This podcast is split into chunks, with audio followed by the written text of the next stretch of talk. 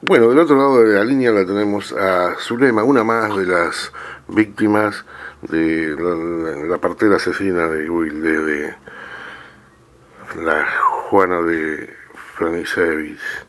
Y estamos charlando vía WhatsApp, ella está en España, pero nos va a contar ella su historia, su, su, su calvario, como nos dijo fuera de aire. Hola Zulema. Hola, buenas tardes para mí, buenos días para, para todo el público de Argentina.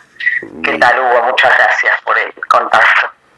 Sí, sí, este, eh, hay que difundir tu historia y las historias porque estamos dando una mano a todas estas víctimas y cada cual cuenta su historia.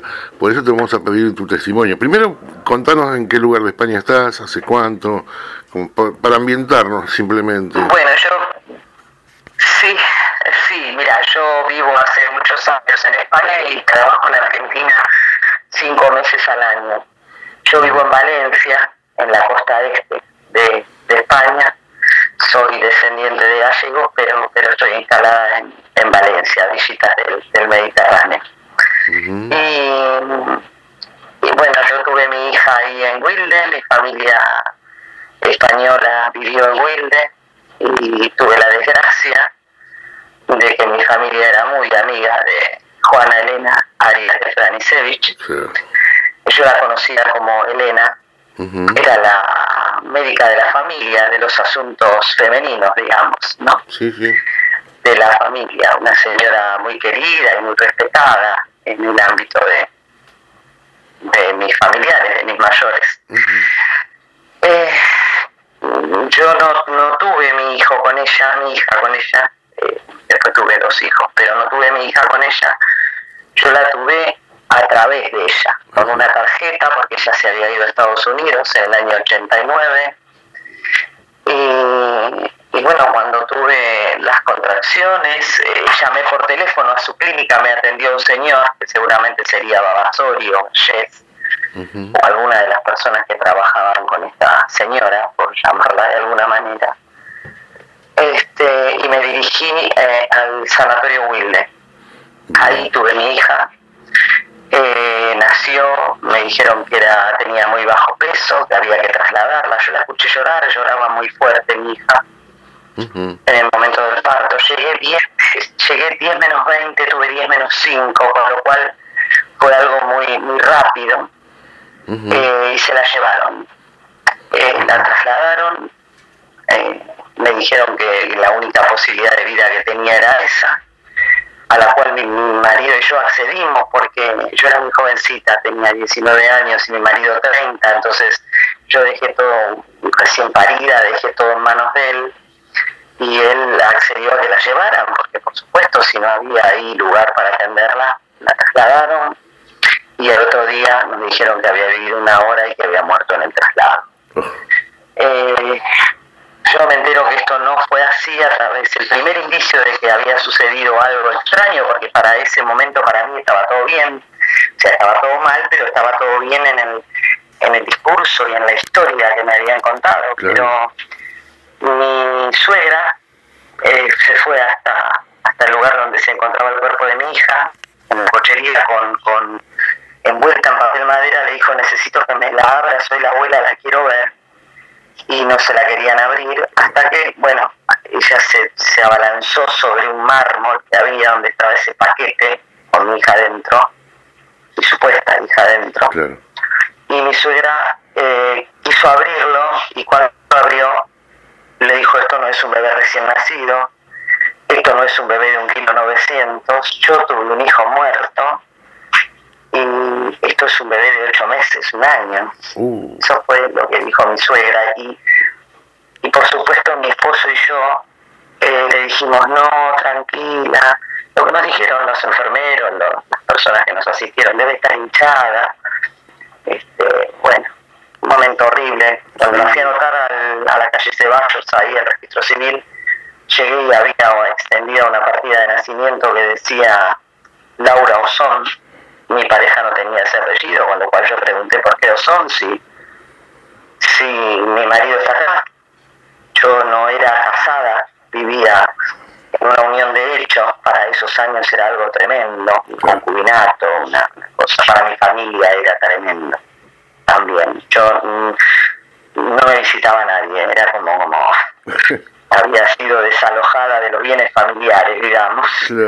Este, sí, tremendo, tremendo, una familia bien acomodada, de señoras con doble apellido, pitucas, bueno, estas cosas, ¿no? Que sucedían hace un montón de años atrás y siguen sucediendo en el interior de nuestro país, lamentablemente. En el norte pasa, pasa, sigue pasando. Hay 3 millones de personas que buscan identidad, o sea que somos uno cada 15. bueno, nada, mi hija bajó al cementerio, yo hice que le cambiaran el nombre, Hugo, porque le habían puesto Laura Ozón, y yo dije, ¿quién puso el nombre Laura? Me dijeron, alguna enfermera? Bueno, finalmente logré que le cambiaran el nombre, me atendieron muy mal en el registro civil, muy mal. Y me dieron un certificado de nacimiento y uno de defunción, que yo guardé en algún lugar de mi casa.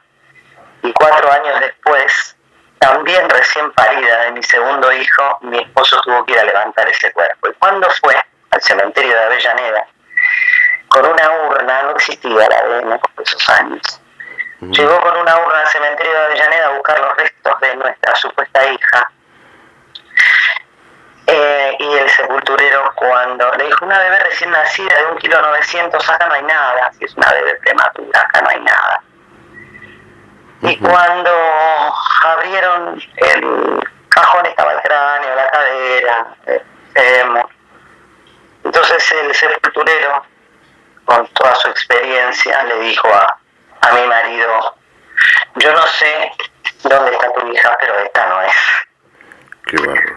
Así es que así volvió mi esposo del cementerio y ahí empezó 36 años de lucha hasta que un día, estando acá, yo escuché que había un grupo de chicos que buscaban la identidad porque había intervenido en su nacimiento Juana Elena Arias de Francés. Se te puso la piel de gallina, imagino. para mí nunca lo asocié, yo nunca lo asocié, porque jamás pensé, porque en el medio está mi madre, y yo jamás pensé que podía ser que me hubieran hecho algo así.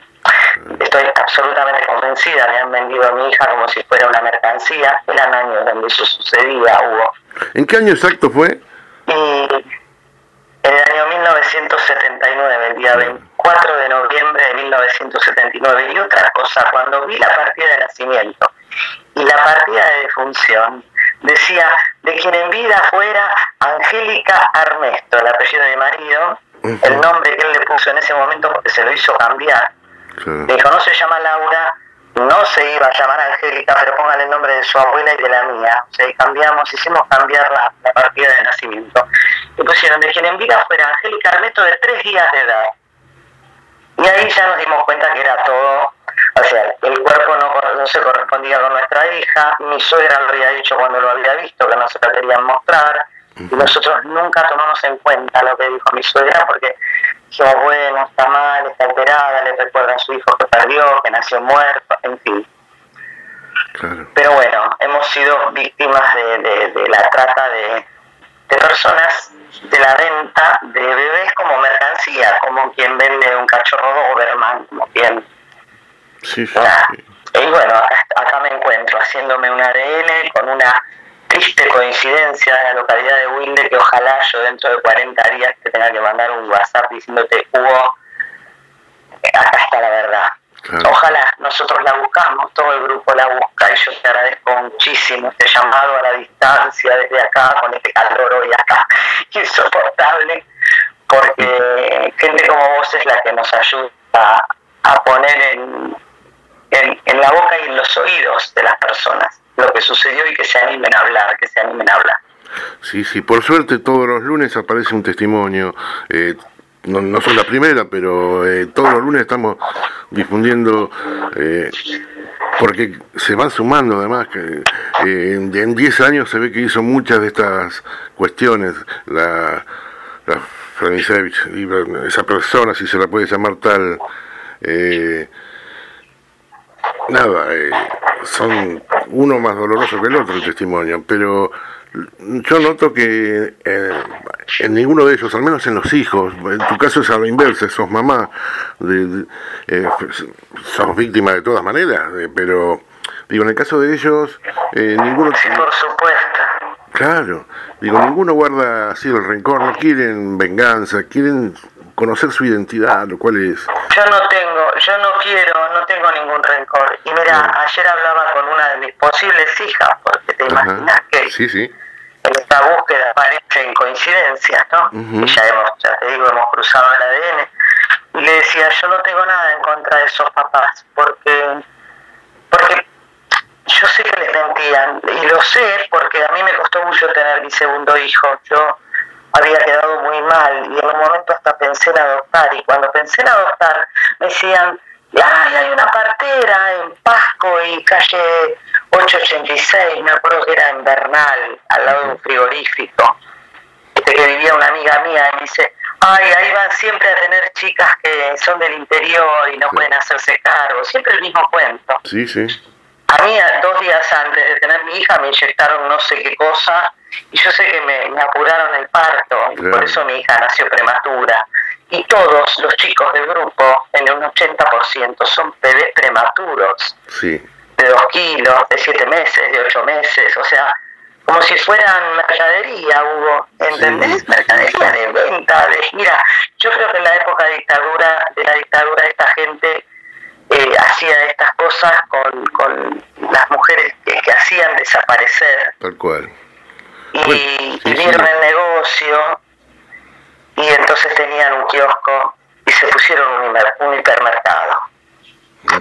Eso es lo que creo. Entonces ya eh, todo fue terrible porque tanto a las personas que hacían desaparecer, porque es, es de esa humanidad claramente, ¿no? Por eso lleva ese nombre. Tal cual. Eh, desaparecer mujeres y venderles los hijos y después siguieron con cualquier otro, ¿entendés? Cualquiera de familia acomodada, cualquiera, pero siempre detrás hubo connivencia, porque si no estuviera Berger detrás, si no está el jefe de calle, si no está el, bueno, lo sabemos todos. Sí, sí, sí, sí, Es un secreto que, que, ya no es a voces, es a gritos, Hugo. Exacto.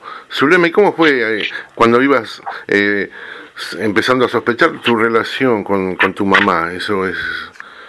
Eh, es llamativo. Contanos un poco. Eh, la relación con mi mamá fue, fue muy dura, fue muy dura. Mi mamá nunca aceptó que yo tuviera un marido más morocho que yo, que no fuera de familia acomodada. Yo fui siempre medio rebelde.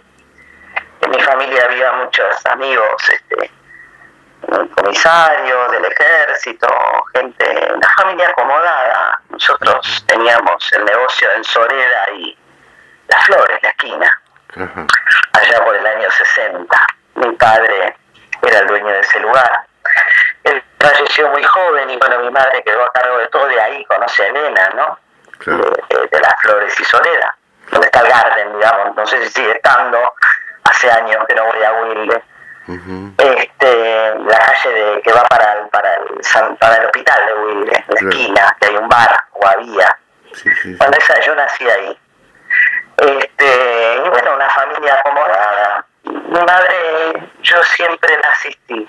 Estuve veintipico de años sin hablar con mi madre, descubrí lo que había pasado, pero en el año 2014 se enfermó y me llamó por teléfono y bueno, yo se murió conmigo en mi casa. Y conmigo en el momento de morir estuvo al lado mío y siempre me decía busca a tu hija porque está viva.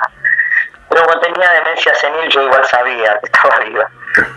Pero bueno, yo la atendí igual hasta, su muerte porque en última instancia yo tengo otros dos hijos y, y si no hubiera sido por ella no, no los hubiera tenido. Entonces también, además la mala yo soy una convencida a los 60 años que las malas acciones cuando se reproducen siempre ganan los malos, así que yo no iba a hacer lo mismo. ella conmigo y la, la asistí hasta que murió. Perfecto. sí, sí, sí. Eh, tu marido, eh, nada, cuesta imaginar todo como... No, no, no, quiero tampoco remover demasiado las heridas, pero eh, Digo, ¿te acompañó siempre en, en la búsqueda? Siempre, siempre. Nosotros nos separamos cuando él fue a levantar ese cajón. Y en ese cajón no estaba nuestra hija. Yo tuve una crisis emocional enorme. Recién había tenido a mi segundo hijo, que tenía cinco meses. No lo acompañé al cementerio porque no tenía con quién dejar el bebé y no iba a ir claramente al cementerio con un bebé recién nacido. Así que fue él, y eso fue un punto de inflexión en nuestra relación. Nos separamos, eh, y, seguimos siendo amigos hasta el día de hoy. Bueno, justamente ayer hablé con él.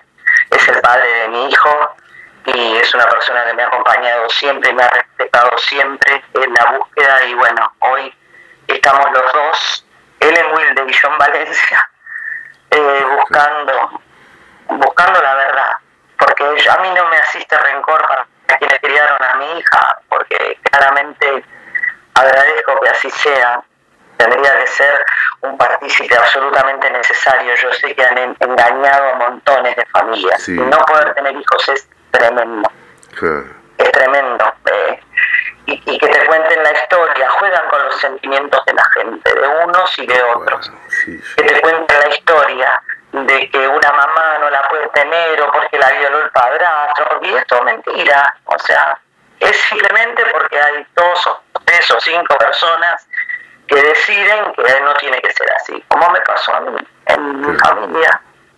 Es más, yo soy casada dos veces y a mi casamiento no vino nadie, eh, al segundo, que fue con papeles, con todo como querían, y con un ingeniero, digo, todo, todo dentro, pero era morocho. Y me dijeron que las razas no se mezclan. Aunque parezca mentira, increíble. en nuestro país sigue habiendo hasta el día de hoy gente así. Sí, claro, claro. Y eso es una profunda grieta. Qué bárbaro. Bueno, el tema es que... Eh, yo agradezco mucho a la Secretaría, a la Secretaría de Derechos Humanos de Avellaneda que nos está ayudando un montón. No conozco al secretario, sé que se llama Claudio... Eh, Claudio Chacoy, le hicimos una nota también en, este sitio. Chacoy, perfecto, ay me va a matar si este hombre, si no, eh, no, que nos ayuda muchísimo. no, tiene un gran corazón, tiene un gran corazón. Sí, nos está ayudando mucho, yo le agradezco profundamente. Yo tengo que viajar el 21 de septiembre a Buenos Aires. Hoy me han habilitado el, pasaje, así que no sé si estoy dando una primicia, pero me llamaron diciendo que estaba abierta la entrada a la Argentina y yo trabajo, soy directora de una institución de la Fundación Raúl Sol, en Leo, que es el pintor que pintó la cúpula del Teatro Colón, y tengo que ir a trabajar. Así es que eh, me habilitaron, el, o sea, tengo, tengo pasaje para ese día y bueno, y si puedo y el COVID me lo permite, y, le agradeceré personalmente toda la gestión que ha hecho y la posibilidad que le ha dado a todos estos chicos, porque ahí hay 20 chicos, pero en la causa de Francia hay 100.